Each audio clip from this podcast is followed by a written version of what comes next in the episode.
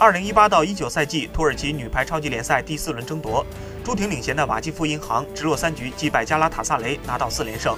首发主打的朱婷贡献十二分，其中进攻十一分，拦网一分。前三轮联赛，瓦基弗银行渐入佳境，保持全胜。第四轮对阵仅有一胜两负战绩的加拉塔萨雷。